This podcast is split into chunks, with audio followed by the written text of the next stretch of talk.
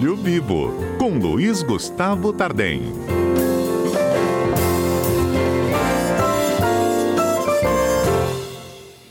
Bom, a insatisfação de muitos consumidores com o serviço que é prestado pelas operadoras de telefonia no Brasil faz com que, gente, em média por dia, 400 pessoas troquem de operadora, isso só aqui no Espírito Santo.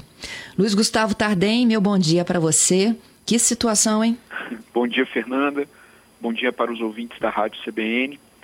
É, aproveitando esse dado que você colocou, Fernanda, olha que interessante.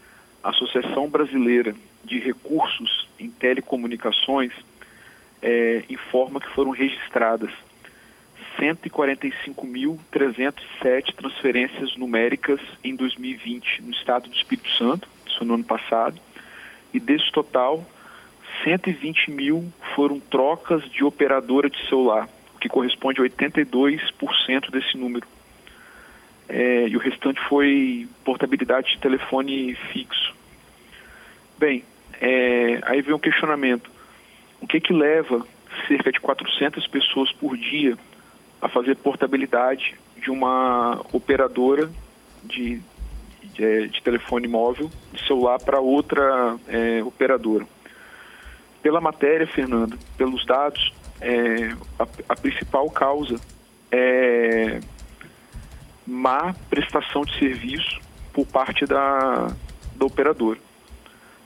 É, não entrega a internet que está no pacote, a quantidade de dados, o sinal não funciona de maneira é, correta e também tem um outro ponto muito problemático, Fernanda, que é a, a, a dificuldade de saber os valores cobrados na conta é, porque tem um pacote mínimo de dados de telefone.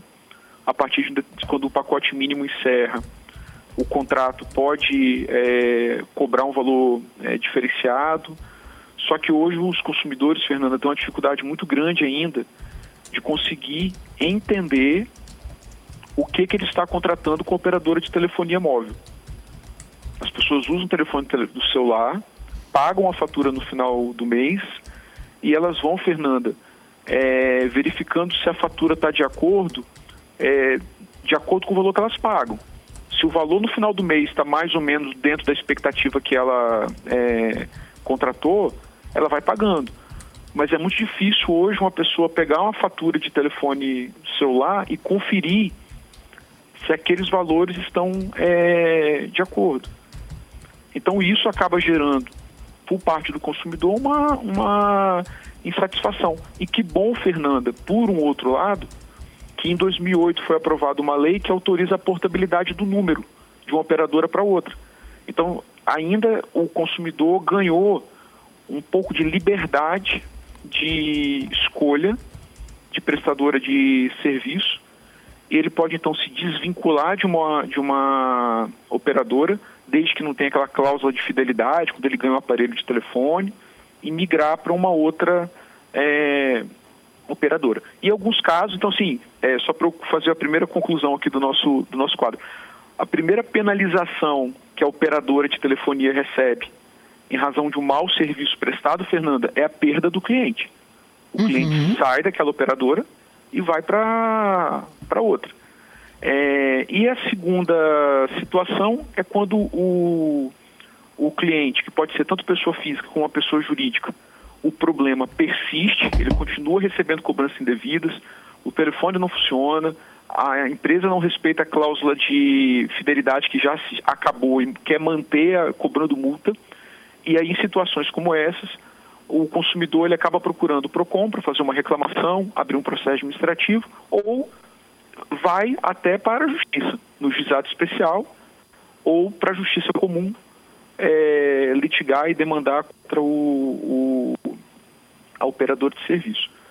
Então, realmente, Fernanda, é um dado alarmante, é um dado é, muito expressivo, cerca de 400 pessoas, 120 mil pessoas no, no Espírito Santo, no ano de 2020, trocaram de operadoras com portabilidade é, em razão de má prestação de, é, de serviço. E olha só, mesmo com esses dados alarmantes, elas não se aperfeiçoam. O que está é, faltando, Gustavo?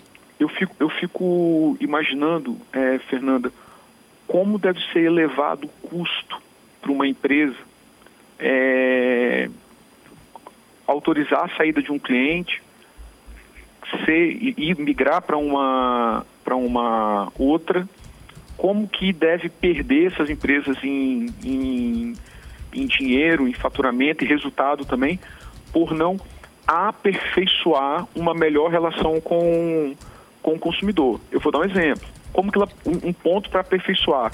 Tentar simplificar, Fernanda, e explicar melhor o método de contratação. Hoje as uhum. pessoas têm uma dificuldade é, enorme, e eu até faço, questiono, levanto aqui uma questão para os nossos ouvintes, quem sabe o que está pagando para o operador? Ah, existe um contrato quando assina na plataforma digital, quando coloca lá, li os termos, estou de acordo? Sim, a pessoa assina um contrato em algum momento, ou na loja física, ou quando contrata pela é, internet, ou, ou pelo consultor da pessoa jurídica, mas não há uma simplificação das informações. E como a, a, o preço do serviço ele é flutuante, Fernando, ele pode alterar, os valores podem ser alterados de acordo com as políticas do, do contrato, a pessoa começa com, um, com uma prática de preço por minuto ou por, é, ou por franquia de dados, e depois vai, isso vai sendo alterado e ela não tem é, percepção. Ela só vai dar conta, Fernanda, de que tem um problema quando o valor do final do mês ou o valor da fatura começa a vir muito alto. Aí que ela vai buscar se entender, mas por que, que a, a, a operadora não faz uma política de informação dessas mudanças da, da, das tarifas, fora os outros problemas? Fora os outros problemas. Pois é. Bom, é, sobre a, as operadoras aqui, o Renato está perguntando se a gente não pode falar o nome da, das operadoras. Bom, o PROCON tem um ranking né, de divulgação de, de estatísticas. Esses dados podem ser consultados, mas sem dúvida alguma. A gente sabe né, que as maiores reclamações têm diretamente ligação direta com as que são as maiores prestadoras. É a Vivo, a Oi e a Claro. Esses rankings são divulgados por estados, estão disponíveis também através do Ministério da Justiça, mas são as, inclusive, as que é, funcionam né, e operam, é, é, enfim, aqui no Espírito Santo e no Brasil. Mas, independentemente se for uma ou outra operadora, o que me impressiona é como o serviço é ruim e nada se modifica em décadas. Uma outra coisa que eu estava pensando, Gustavo, em relação ao direito do consumidor, é como que essas empresas e aí eu não só estou me limitando às empresas de telefonia, mas a, a, os provedores de internet, os canais de TV a pago também. É, hoje, os, o, o assédio ao consumidor é muito grande. E eles criaram uma estratégia nova, que talvez os nossos ouvintes aqui podem comentar, de que eles usam agora celulares locais da cidade para enganar o atendimento do consumidor.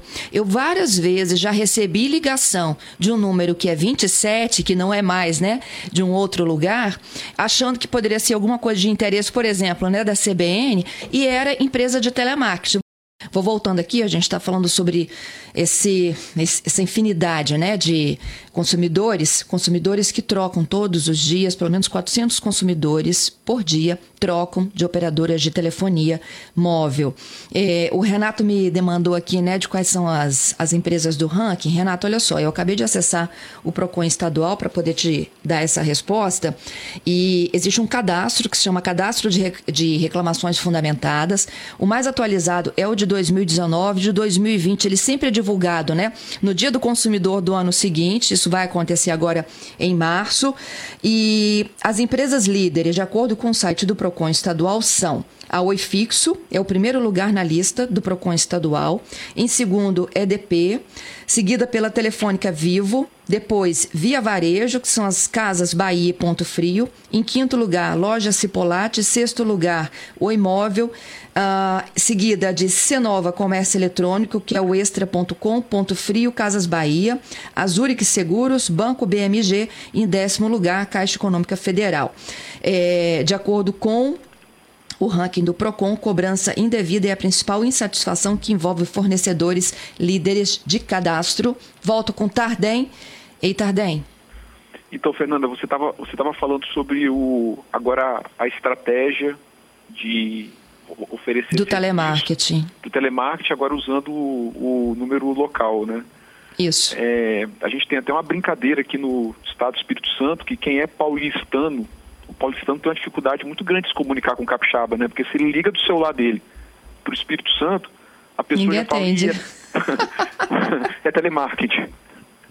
E eu já conversei com, a, com a, a, gerente de um banco lá de São Paulo, que ela falou para mim, falou, olha, eu, várias vezes eu tenho que mandar mensagem no WhatsApp, ó, meu nome é, é fulana, por favor me atenda, é, preciso conversar um assunto com você. Que eu falei, eu ligo, já estão desacreditados os números 011 por achar que é telemarketing, que tem que mandar um, um recado antecipado. Mas então. isso, Fernanda, é um, é um problema mesmo, porque é, as empresas é, vão usando os métodos é, de telemarketing para poder vender os seus produtos e os seus serviços. Aí vem o questionamento: quem é que faz um controle sobre isso? Bem, o usuário, o consumidor, nós, Fernanda, temos uma dificuldade muito grande de controlar isso. É, o, a quantidade de assédio e de telefonemas que eu recebo no meu telefone. Agora, o Ministério da Fazenda, da União, tem um, tem um órgão que é a Secretaria de Direito Econômico, e nesse uhum. órgão da Secretaria de Direito Econômico tem um outro, que é a Secretaria de Proteção de Direito ao Consumidor. Aqui, o questionamento que eu faço hoje é o seguinte: a Secretaria de Proteção de Direito do Consumidor sempre atuou na defesa dos interesses da parte mais vulnerável, cobrando implementação de telemarketing, cobrando das aéreas é, modificação no atendimento, implementação de, de regras. Só que esses órgãos do Ministério da Fazenda, é, Fernanda, eles têm um viés político. Porque os secretários, os diretores desse órgão são sempre nomeados pelo ministro, que por sua vez está alinhado com uma política de, de governo. Então, o questionamento que eu lanço hoje é: será que essas secretarias, que têm como objetivo proteger a parte mais vulnerável, eles estão fazendo uma proteção efetiva ou eles estão abrindo o leque para uma atuação das empresas mais é, vigorosa. Estão jogando é. mais do lado do consumidor, mais do lado da empresa. Agora, é, o Ministério Público pode atuar. O Ministério Público do Estado do Espírito Santo, o Ministério Público de São Paulo, o Distrito Federal, pode abrir, Fernanda, inquérito civil para poder apurar essa prática. E são órgãos independentes. É um órgão independente, o, o Ministério Público.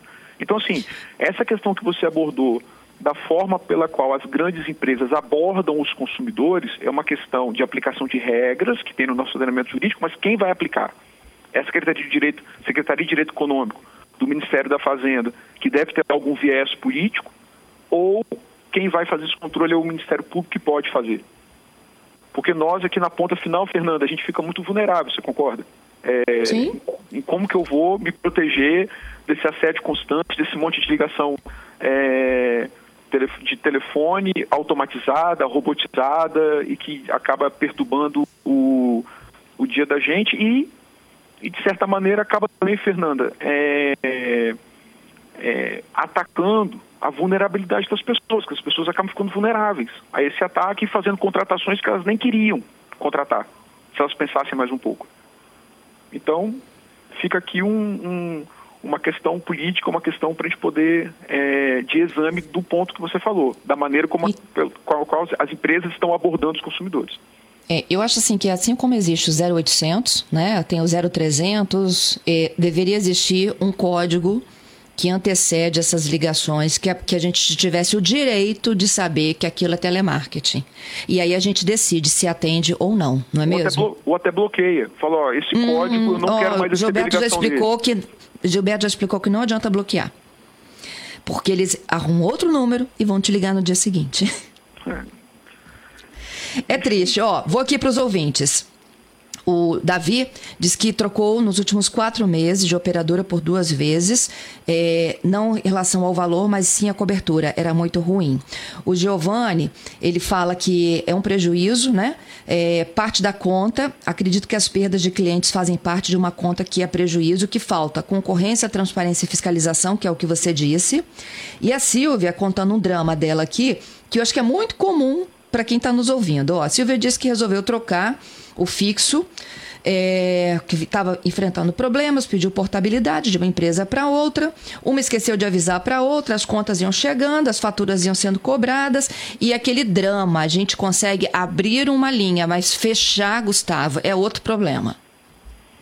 É, justamente. Ainda mais, Fernanda, se tiver a cláusula de fidelização, que é quando o, o consumidor recebe um telefone por um preço mais barato, ou uma tarifa mais barato, mais barata, e ele tem que ficar no mínimo 12 meses é, utilizando aquele, aquele plano.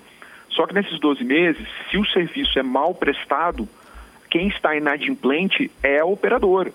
Só que a operadora não reconhece a inadimplência dela, ela acha que o serviço está bem prestado. Aí o consumidor fica com problema, porque ele quer sair fora do plano, mas ele tem que pagar uma multa proporcional ao tempo que falta para terminar o, o contrato.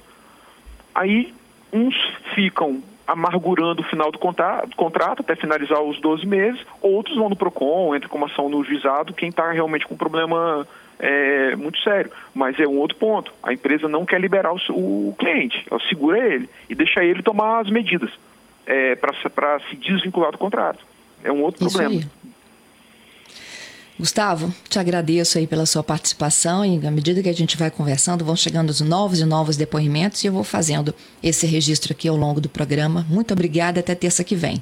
Uma boa semana, Fernanda, e até a próxima terça.